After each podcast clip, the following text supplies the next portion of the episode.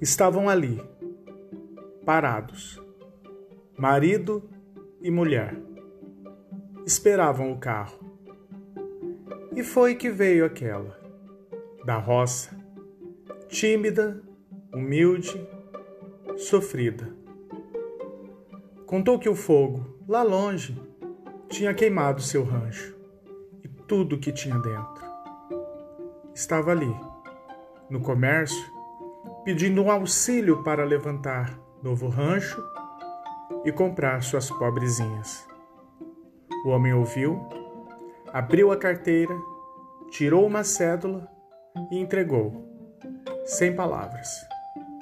A mulher ouviu, perguntou, indagou, especulou, aconselhou, se comoveu e disse que Nossa Senhora havia de ajudar e não abriu a bolsa.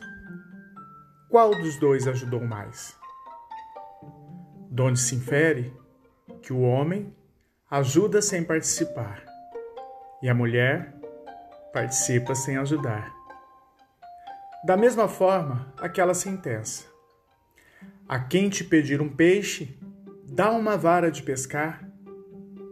Pensando bem, não só a vara de pescar, mas também a linhada, o anzol, a chumbada, a isca, apontar um poço piscoso e ensinar a paciência do pescador.